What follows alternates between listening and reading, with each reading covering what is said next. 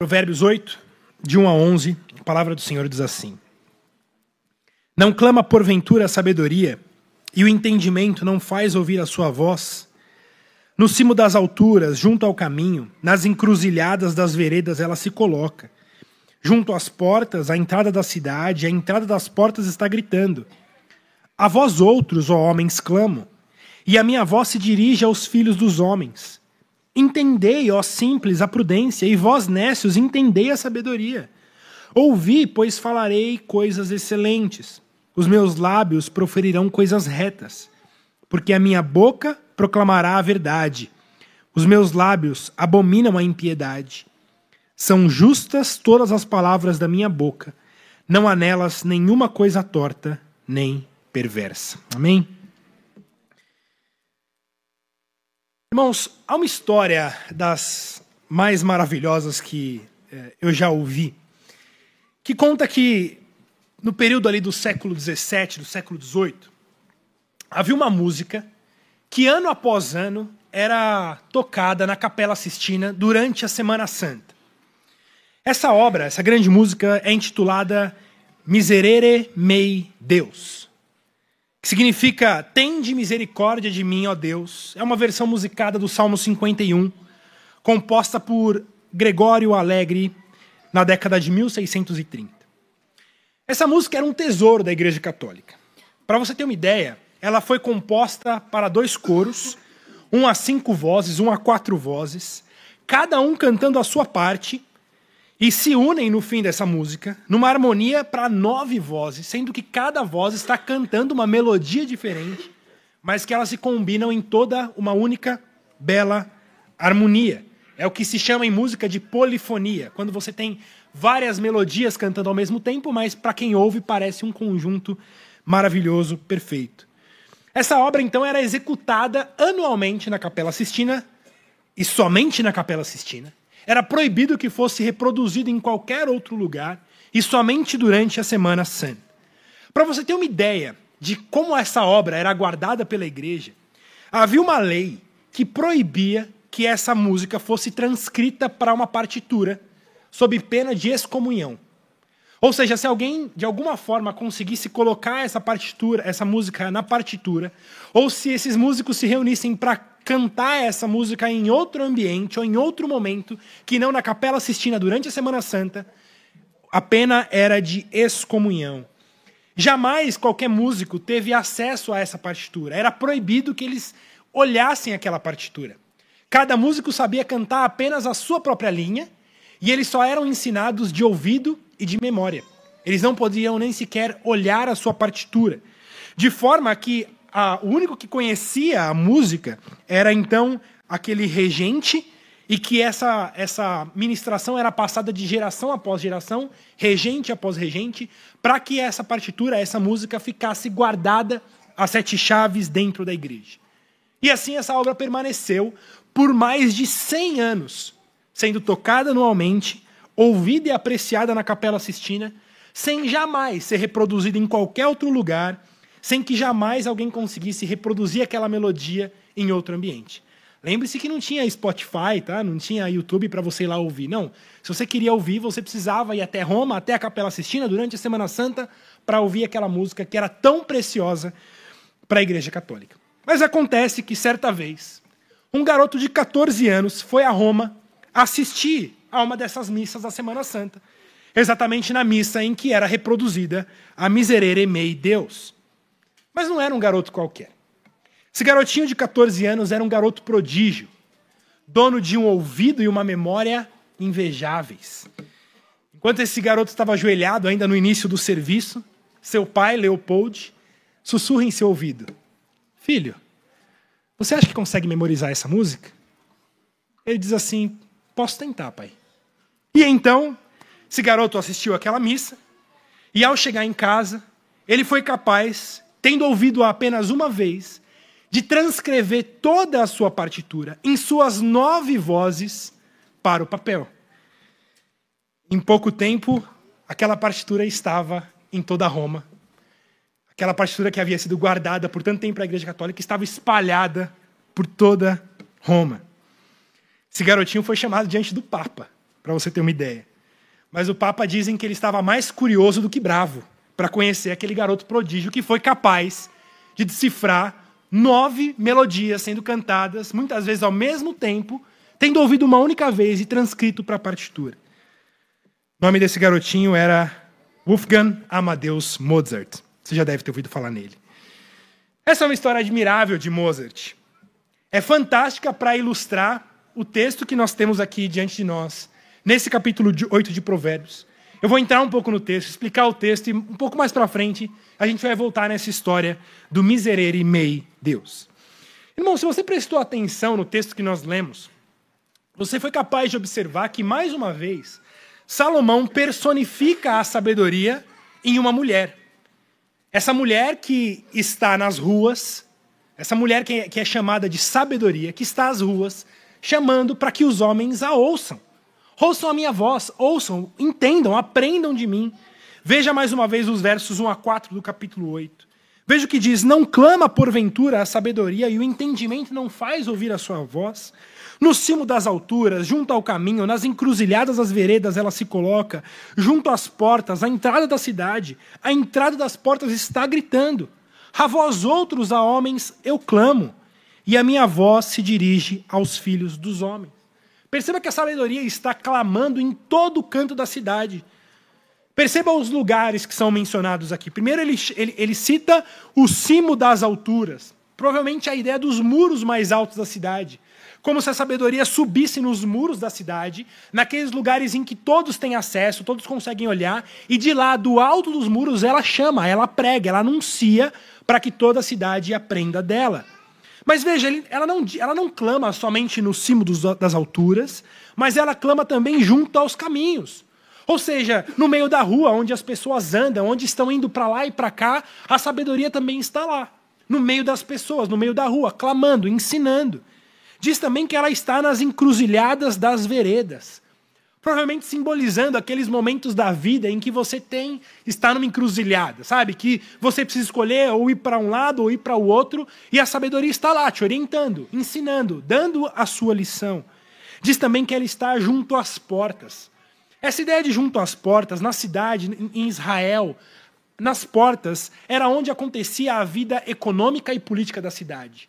Era junto às portas que o comércio acontecia, as feiras de compra e de venda.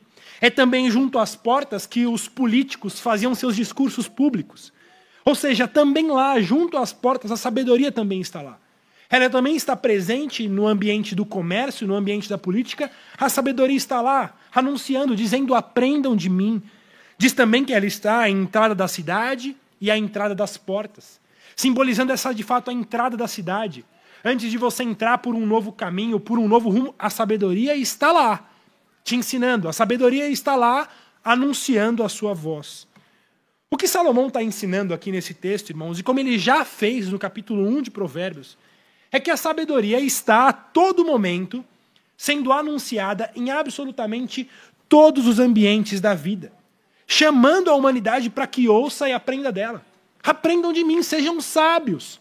Nos momentos de encruzilhada da vida, no, comércio, na política, na vida cotidiana, na vida pública, aprendam de mim, sejam sábios.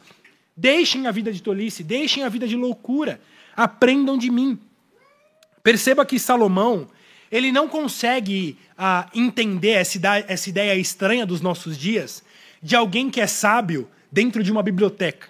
Sabe, essa ideia daquela, daquele sábio que está fechado na sua sala com os seus livros, com aquele óculos pequeno e está ali estu estudando, a sua vida é um desastre.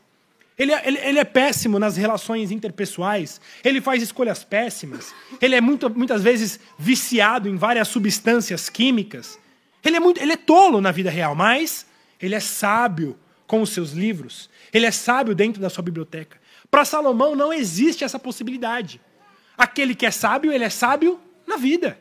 Ele é sábio na rua, ele é sábio no comércio, ele é sábio na política. Aquele que é verdadeiramente sábio, ele é sábio na vida real. Alguém que só é sábio na teoria, alguém que só é sábio na biblioteca, não serve para absolutamente nada. O que Salomão está ensinando é que se você quer ser sábio, você precisa ser sábio na vida real. Quando você tem disputas para serem feitas na vida real. Quando você tem problemas no seu trabalho, na sua família, na sua casa, na rua, quando uma discussão no farol aparece, quando ah, qualquer situação de incômodo acontece na sua vida, é lá que você precisa mostrar que você é sábio. Não é no seu quarto com vários livros ao redor, fazendo postagens na internet, não.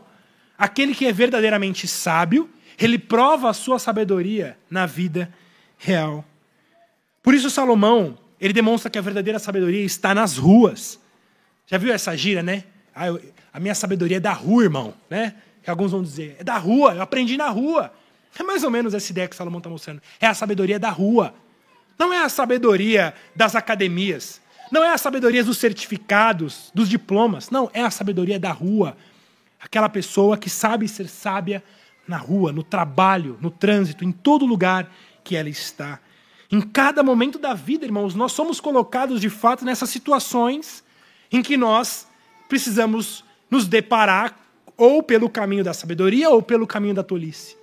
Isso vai acontecer hoje na sua vida, eu não tenho dúvida. Todos vocês estão aqui sentados e durante esses estudos de provérbios vocês dizem amém. A sabedoria é bela, a sabedoria vale mais do que ouro, do que prata. Nós devemos. Amém, amém, amém. Todos dizem amém. E aí você sai daqui e você tem um problema no trânsito. Você sai daqui, você tem alguma discussão com seu esposo, com sua esposa. Você sai daqui, você tem um problema com um vizinho. E mais uma vez você vai ser colocado diante de uma situação em que a sabedoria está lá, ao seu lado, pronto para te orientar, pronto para te ensinar. Mas você, mais uma vez, provavelmente, vai escolher o caminho da tolice. Mais uma vez, você vai escolher o caminho da ira, em explosão em ira, e falar coisas que não deveria, e gritar mais do que deveria numa altura mais do que deveria, e destratar aquele que não deveria ser destratado, e fazer escolhas tolas que não deveriam ser feitas. O ponto é de que forma a gente pode ouvir aquilo que está sendo ensinado para nós domingo após domingo como a verdadeira sabedoria, e não simplesmente dizer amém aqui ao final do culto, mas de fato ser transformados por essa sabedoria.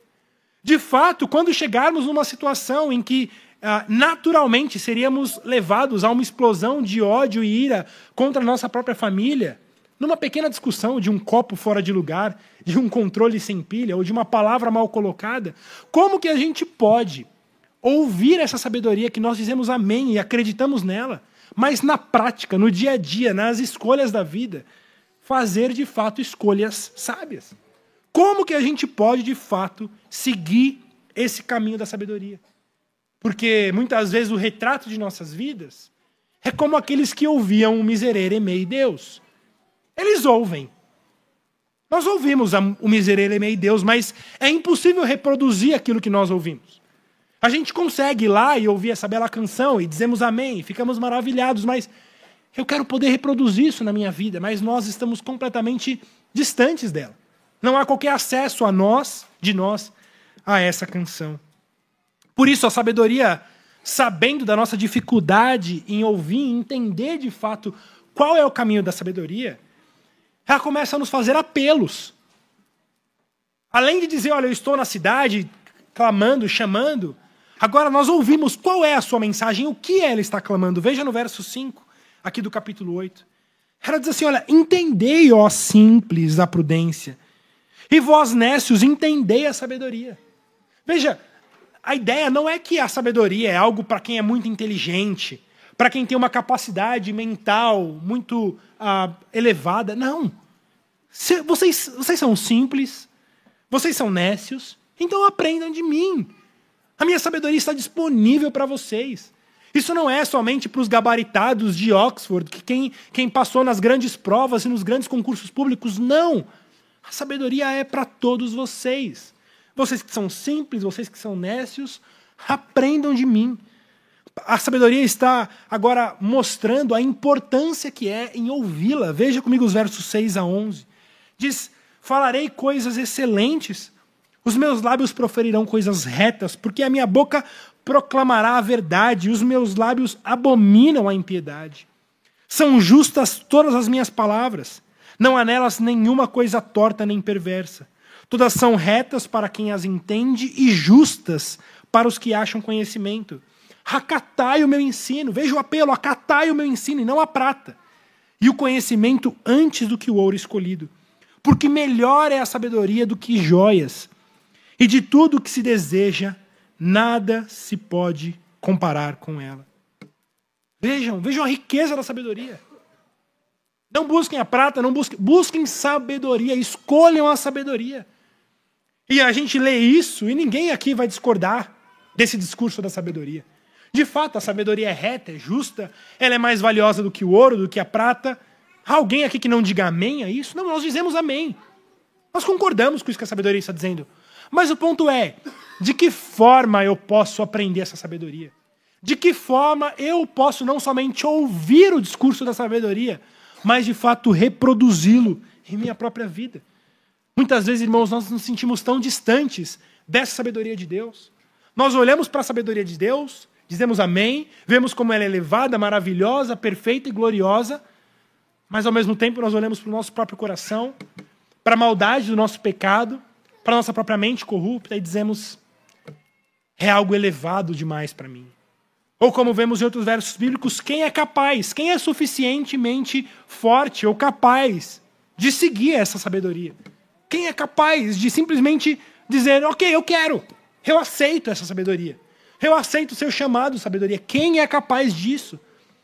Irmãos, o nosso pecado é tamanho e tão grande que, por mais que a gente ouça o chamado da sabedoria em todos os lugares, e a gente diga amém e diga, eu quero isso, ao mesmo tempo o nosso coração pecaminoso e corrupto diz, eu não quero. Eu não quero a sabedoria. Eu vou seguir o meu próprio coração, eu vou seguir a minha própria sabedoria. Nós lemos agora no Salmo 53, nós, nós lemos em conjunto na nossa Lectio Divina o Salmo 53. O que nós lemos? Versos 2 e 3. Ah, deixa eu abrir aqui. Salmo 53.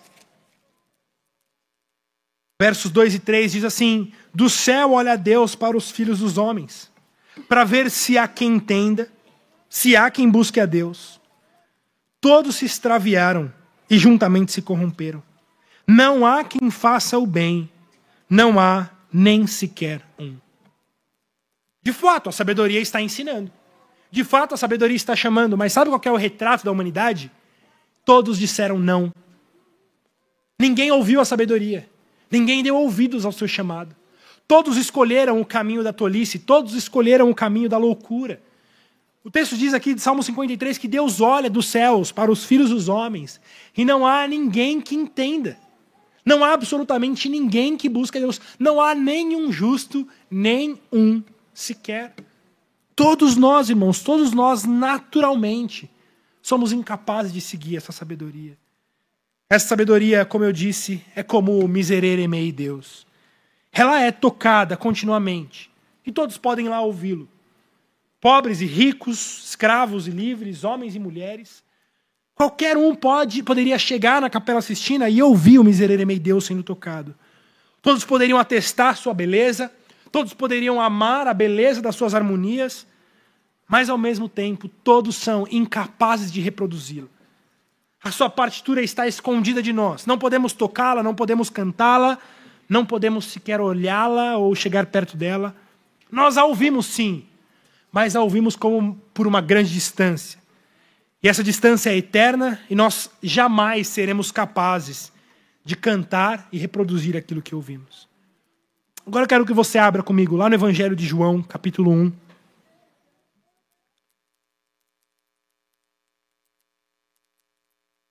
João, capítulo 1. Veja comigo os versos de 1 a 3. João 1, de 1 a 3, diz assim: No princípio era o Verbo, e o Verbo estava com Deus, e o Verbo era Deus. Ele estava no princípio com Deus. Todas as coisas foram feitas por intermédio dele, e sem ele, nada do que foi feito se fez. O que a Bíblia nos ensina, o que Jesus nos ensina, é que toda a Escritura ensina a respeito dele. Jesus disse: Olha, todos os profetas, toda a lei aponta para mim, diz a meu respeito. Irmãos, quando nós lemos Provérbios, nós estamos olhando para Jesus. Nós não entenderemos de fato o que é o livro de Provérbios ou o que é o livro de sabedoria se nós não vermos Jesus em cada texto que nós lemos. Jesus é a verdadeira sabedoria. Como João escreve aqui, no princípio era o Verbo. A palavra usada aqui, que foi traduzida para verbo, é a palavrinha no grego que é chamada de logos ou logos. Ela pode ser traduzida de várias formas, como aqui que foi escolhido verbo, ou talvez na sua tradução palavra. Mas ela também poderia ser traduzida por razão, entendimento, sabedoria. Aliás, a nossa, a nossa palavra de lógica vem dessa mesma palavra do grego logos, que traz essa ideia de entendimento, de sabedoria. Perceba então como Jesus aqui é identificado por João como o próprio entendimento, com a própria sabedoria. O que ele está dizendo é que no princípio era o Logos. Jesus era o Logos, o entendimento de Deus, a sabedoria de Deus. O Logos estava com Deus e o Logos era Deus. Mas nós veremos, e nós veremos isso nos próximos estudos de provérbios, aqui no, ainda no capítulo 8, como que esse logos, de fato, como essa, esse, esse atributo de Deus é algo que sempre acompanhou a Deus em tudo que foi feito. A sabedoria como um atributo dele, sendo manifesta em toda a criação. Mas voltando aqui para o nosso texto de João, observe Jesus, como Jesus é representado como a própria sabedoria de Deus que se fez carne essa que nós podíamos ouvir em todos os lugares, essa sabedoria que era aclamada em todos os lugares, mas que de alguma forma a gente não podia se achegar até ela. Como diz lá em Romanos 1, essa sabedoria que é vista em toda a criação, esse atributo invisível de Deus que é visto claramente na criação, mas que ao mesmo tempo nós vemos na criação, mas não podemos ver a sabedoria em si mesma. O que João está dizendo é essa sabedoria se fez carne esse logos, esse entendimento de Deus se fez carne, ele é o próprio Cristo. Veja no verso 14 aqui de, 1 João, de, de João capítulo 1, ele vai dizer: E o Verbo e o Logos se fez carne e habitou entre nós, cheio de graça e de verdade, e vimos a sua glória glória como do unigênito do Pai. Essa sabedoria que antigamente a gente só ouvia falar, que a gente só ouvia clamar pelas ruas, pelos muros, pelas portas, essa sabedoria que domingo após domingo nós ouvimos aqui sendo exposta. Essa sabedoria se fez carne. Esse logó se fez homem e habitou entre nós, andou entre nós. Essa sabedoria de Deus andou entre nós. Percebam, irmãos, que essa linguagem metafórica de Salomão, dizendo que a sabedoria clama nos muros, nas ruas, às portas da cidade, ela deixou de ser uma metáfora para ser uma realidade. Jesus é o Logos de Deus que se fez homem e que de fato anunciou a sua sabedoria por onde quer que andasse. Nós lemos nos evangelhos como Jesus, enquanto ah, ministrava, enquanto operava milagres, enquanto ah, andava, ele anunciava a sabedoria de Deus. De fato, essa sabedoria de Deus que se fez homem em Cristo Jesus estava sendo anunciada agora com os nossos próprios olhos, nos muros, nas ruas, nas encruzilhadas, à porta da cidade, pelos caminhos. Jesus é esse que veio como a própria sabedoria de Deus encarnada, para que nós o víssemos, para que nós o tocássemos. Essa sabedoria que era só uma metáfora para nós, ela se fez carne. E agora, lá em 1 João, não mais no Evangelho de João, mas agora lá em 1 João, quando esse mesmo autor vai começar a sua carta de 1 João, ele vai resgatar essa ideia do verbo. Ele vai resgatar essa ideia do logos. Ele vai dizer em 1 João, capítulo 1, de versos 1 a 3. Veja, o que era desde o princípio, o que temos ouvido, e agora o que temos visto com os nossos próprios olhos, o que contemplamos, e as nossas mãos apalparam com respeito ao verbo da vida, ao logos a vida se manifestou e nós a temos visto, e, delas, e dela damos testemunho. E vou anunciamos a vida eterna, a qual, a qual estava com Deus e nos foi manifestada. O que temos visto e ouvido, anunciamos também a vós outros. Veja, irmãos, o que João está escrevendo. Aquilo que estava com Deus, aquilo que estava desde o princípio, isso se fez carne. E o que eu estou dizendo para vocês é que eu vi a sabedoria. Eu toquei a sabedoria. Eu falei com a sabedoria. Não é só uma metáfora, não é só uma história. Não, essa sabedoria se fez carne. E nós o tocamos, nós o vimos, e agora eu dou testemunho para vocês. Essa sabedoria de Deus é o próprio Cristo. É o próprio Cristo encarnado que andou entre nós. Mas, irmãos, não subestimem o poder do nosso pecado. Porque apesar dessa sabedoria que antigamente somente clamava, agora se fez carne, agora foi, foi tocada, foi vista, foi manifesta, ainda assim nós não o vemos. Ainda assim nós somos incapazes de crer nessa sabedoria. Apesar de Cristo ter, ter feito carne, ter habitado entre nós, apesar de Cristo ter sido tocado, ter sido visto, ter sido manifesto, ainda assim o poder do pecado no coração do homem é tão grande que esse homem permanece incapaz de crer em Cristo. Esse homem permanece incapaz de obter essa sabedoria que vem de Deus. Volte lá para João capítulo 1, que nós lemos no Evangelho de João capítulo 1. Depois ele apresentar esse verbo que estava com Deus, esse verbo que se fez carne. Veja o que ele diz nos versos 10 e 11 do capítulo 1 de João. Ele vai dizer: O verbo estava no mundo, o Logos estava no mundo, e o mundo foi feito por intermédio dele, mas o mundo não o conheceu. Veio para o que era seu, mas os seus não o receberam. Depois, no capítulo 3, aí de João, verso 19, vai dizer o seguinte: o julgamento é este, que a luz veio ao mundo, e os homens amaram mais as trevas do que a luz, porque as suas obras eram más. A luz veio ao mundo, a luz se encarnou, mas os homens não quiseram essa luz. Porque esses homens amaram mais as trevas do que a luz. Essa sabedoria de Deus se fez homem, mas os homens não creram nessa sabedoria de Deus, porque escolheram a tolice e não a sabedoria. Irmãos, não bastou que a sabedoria em Cristo Jesus viesse e habitasse entre nós. Ainda assim, nossa cegueira e nossa surdez nos faz completamente incapazes de crermos e aprendermos dele. É como se você lá no século XVIII, finalmente conseguisse uma partitura do Miserere Mei Deus. Imagine que, de alguma forma, aquela música que estava ah, fechada a sete chaves na Igreja Católica, de repente, de alguma forma, alguém te entregasse: está aqui. Está aqui a partitura. E você abrisse todas aquelas páginas em sua frente e todas aquelas linhas melódicas na sua frente e dizer: agora eu tenho, agora eu tenho essa partitura. Mas eu não sei ler. Eu não entendo nada dessas bolinhas e essas linhas e esses símbolos. O que me adianta ter essa partitura na minha mão, afinal? Pergunto para você, se você tivesse a partitura nas suas mãos do Miserere Mei Deus, iria adiantar alguma coisa para você? Talvez para dois ou três ia adiantar, mas para a maioria de nós mortais, era como se não tivesse nada. Porque apesar de termos em nossa mão e podermos tocá-la e podermos vê-la, ainda assim nossos olhos estão cegos. Ainda assim, os nossos olhos são incapazes de ler, entender e dizer: agora sim, agora, agora eu entendo, agora sim essa música é minha. Agora sim eu consigo reproduzi-la e cantá-la, ensiná-la aos outros e proclamar. Por quê? Porque agora eu vejo.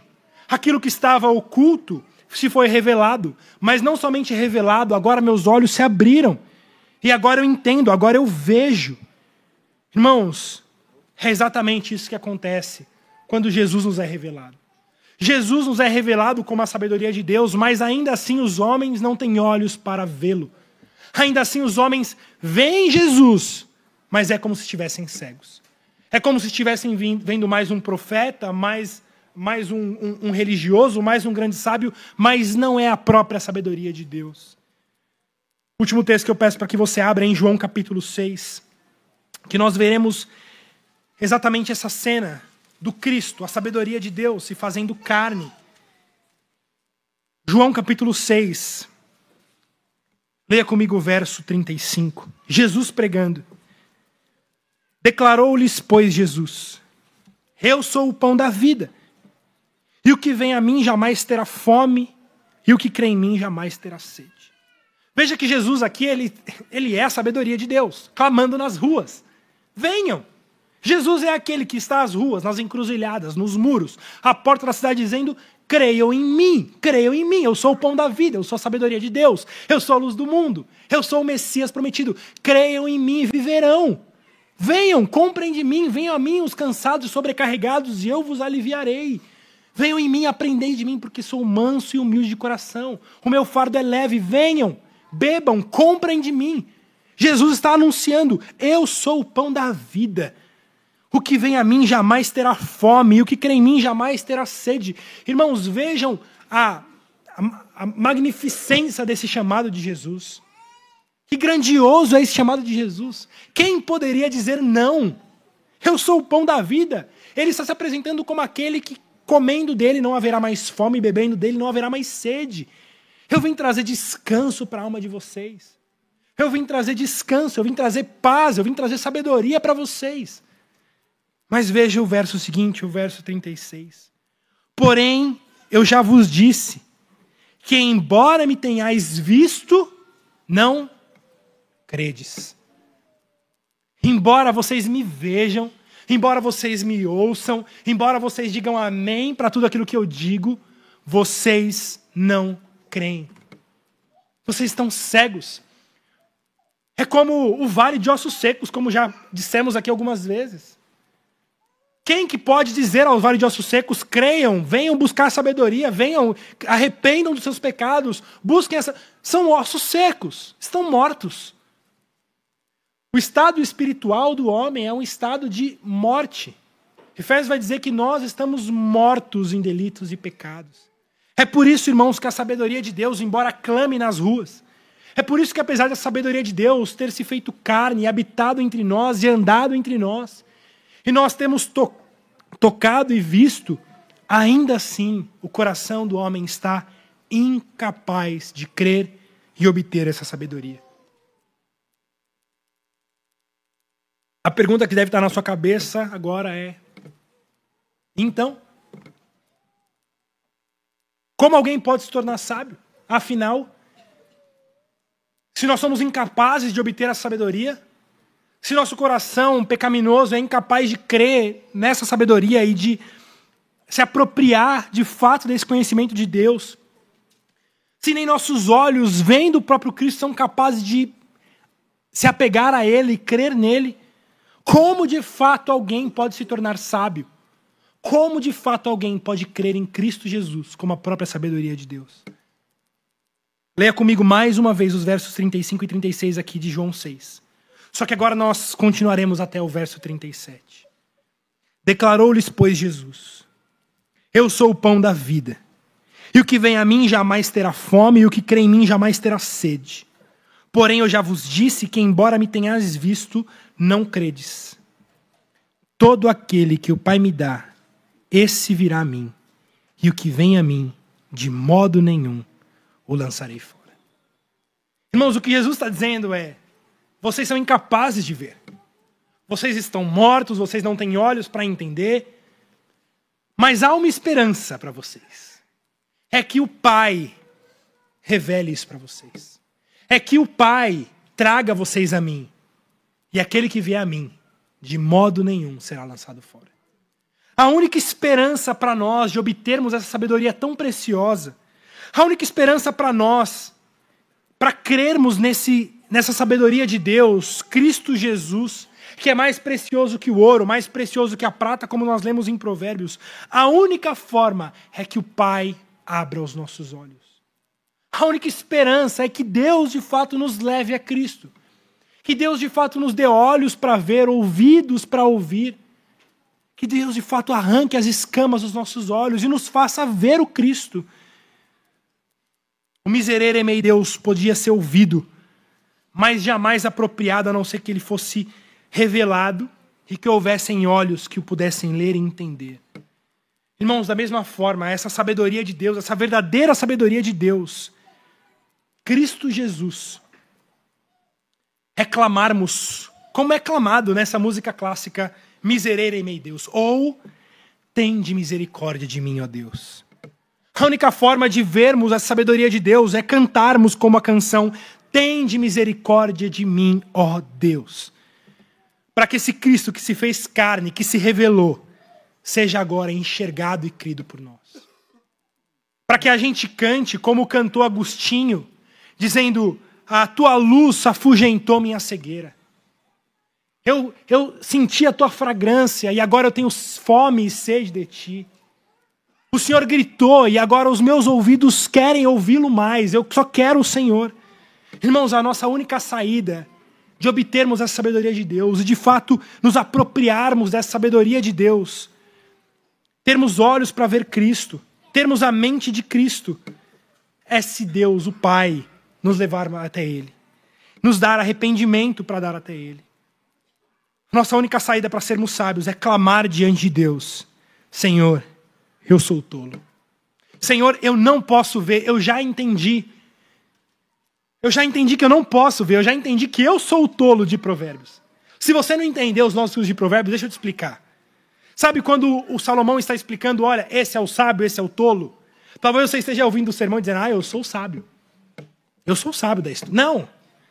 O que Provérbios está nos ensinando, você é o tolo da história. Você é o nécio da história. Sempre que Provérbios estiver falando do tolo, é você. E você é incapaz de ser sábio. Mas essa sabedoria de Deus se revelou a nós. E Deus é o Deus que faz tolos se tornarem sábios, não pela sua própria capacidade em aprender sabedoria, mas por uma ação unilateral do céu a nós, que nos dá um novo coração, uma nova mente, olhos para ver e ouvidos para ouvir. Por isso, a nossa única oração é reconhecer diante do Senhor: Senhor, eu sou o tolo da história. Senhor, eu não sou sábio, mas eu quero ser. Eu sou incapaz de crer em Cristo, mas eu quero crer. É como aquela oração daquele pai que chegou a Jesus, quando Jesus disse a ele: Tudo é possível ao que crê, você crê. E a resposta daquele pai com um filho precisando de uma cura era: Senhor, eu creio, me ajuda em minha incredulidade. Essa é a nossa oração. Senhor, eu sou tolo, mas eu quero sabedoria, apesar de não querer. Senhor, eu quero compreender, eu quero crer no Senhor, me ajuda. Limpa meus pecados, limpa a podridão do meu coração por meio da morte de Jesus. Me dê fé em Cristo. Me dê a mente de Cristo para que eu seja sábio. E sabe qual é a promessa de Deus? A promessa de Deus é como diz Tiago 1,5, quando ele vai dizer: Se porém algum de vós necessita de sabedoria, peça a Deus, que a todos dá liberalmente, e nada lhes impropera, e ser-lhe-á concedida. Você quer essa graça de Deus? Você quer essa sabedoria de Deus? Você quer de fato crer em Cristo? Você quer essa sabedoria de Deus para a sua própria vida? Você quer o Cristo, o Filho de Deus, como a sua própria sabedoria, como o seu Salvador? Ter na sua mente a mente de Cristo? Você está dizendo, peça a Deus, porque Ele dá essa sabedoria liberalmente. Ou nas palavras de Jesus, aquele que vem a mim, de modo nenhum lançarei fora. Se você tem ouvido as pregações de Provérbios e tem buscado sabedoria com a sua própria força, eu quero te chamar a desistir dessa luta. Lembre-se que Cristo é nossa sabedoria. E é estando nele que somos capacitados a de fato termos uma mente sábia e a vivermos com sabedoria na vida real. O meu chamado para você nesse dia é para que no seu coração você faça essa oração. Miserere mei, Deus. Tende misericórdia de mim, ó Deus. Amém? Vamos orar. Senhor, tem misericórdia de nós, ó Pai. Nós somos tolos. Nós somos loucos. Nossos olhos são cegos e nossos ouvidos surdos. Nosso coração, por natureza, não quer o Senhor. Somos como o retrato do Salmo 53 não querendo o Senhor, não sendo justos e ignorando tudo aquilo que vem de tuas mãos. Mas, ó Pai, nós queremos a Cristo, nós queremos a sabedoria de Deus, nós queremos ter a mente de Cristo, nosso Salvador, como Senhor de nossas vidas. Ó Deus, essa sabedoria que se fez carne em Cristo Jesus, o Logos de Deus. Nos ajude, Senhor, agora a ter olhos para enxergá-lo. Nos dê, ó Deus, a fé necessária para o arrependimento e o coração contrito para que o Senhor trabalhe em nossas vidas. Perdoa os nossos pecados, Senhor. Nos dê mais da mente de Cristo, que aqueles que já são seu fi seus filhos não se acomodem ao não crescer em sabedoria de Cristo Jesus. Mas que essa oração seja repetida por cada um que está aqui. Tende misericórdia de mim, ó Deus. Para que a mente de Cristo seja forjada em nossas próprias mentes. Para que os nossos olhos vejam mais uma vez o Cristo morto e ressurreto. E a sabedoria de Deus, se de fato, de fato chegue aos nossos corações e à nossa vida. É no nome de Cristo Jesus, a sua sabedoria, a sabedoria de Deus que nós oramos. Amém.